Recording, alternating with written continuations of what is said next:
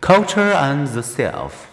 How do individualist and collectivist cultures differ in their values and goals?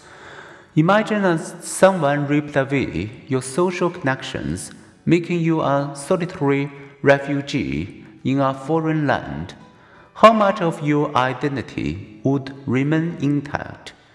If you are an individualist, a great deal of your identity would remain intact. You would have an independent sense of me and an awareness of your unique personal convictions and values. Individualists give higher priority to personal goals.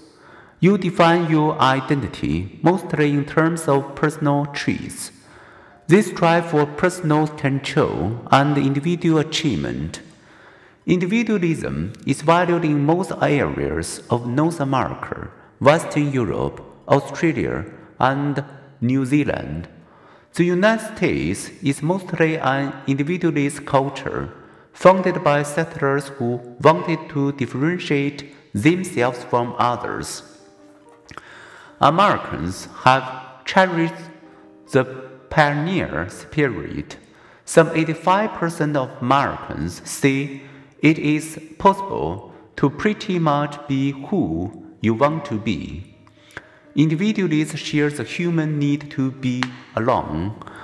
They join groups but they are less focused on group harmony and doing their duty to the group.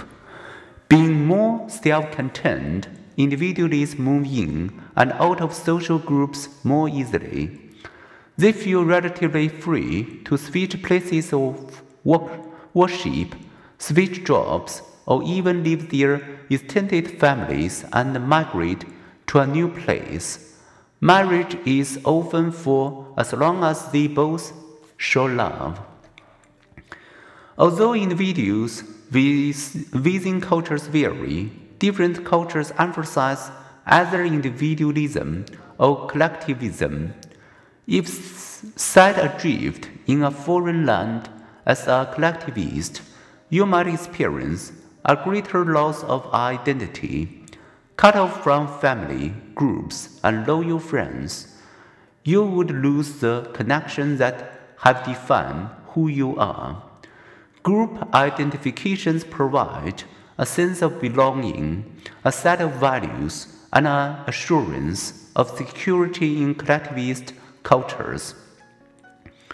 In return, collectivists have deeper, more stable attachments to their groups their family, clan, and company, elders receive great respect.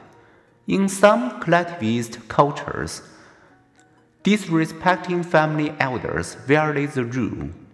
The law of People's Republic of China on protection of the rights and interests of the elderly states that parents aged 60 or above can use their sons and daughters if they feel to provide for the elderly, taking care of them and comforting them and catering to their special needs.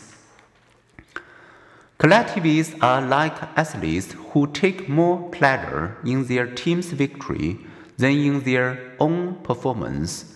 They find satisfaction in advancing their group's interest even at the expense of personal needs. Preserving group spirit and avoiding social embarrassment are important goals. Collectivists, therefore, avoid direct confrontation, blunt honesty, and uncomfortable topics. They value humility, not self importance. Instead of dominating conversation, collectivists hold back and Display shyness when meeting strangers. When the priority is we, not me, that individualized latte, decaf, single shot, skinny, extra hot, that feels so good in North American coffee shop might sound like a selfish demand in Seoul.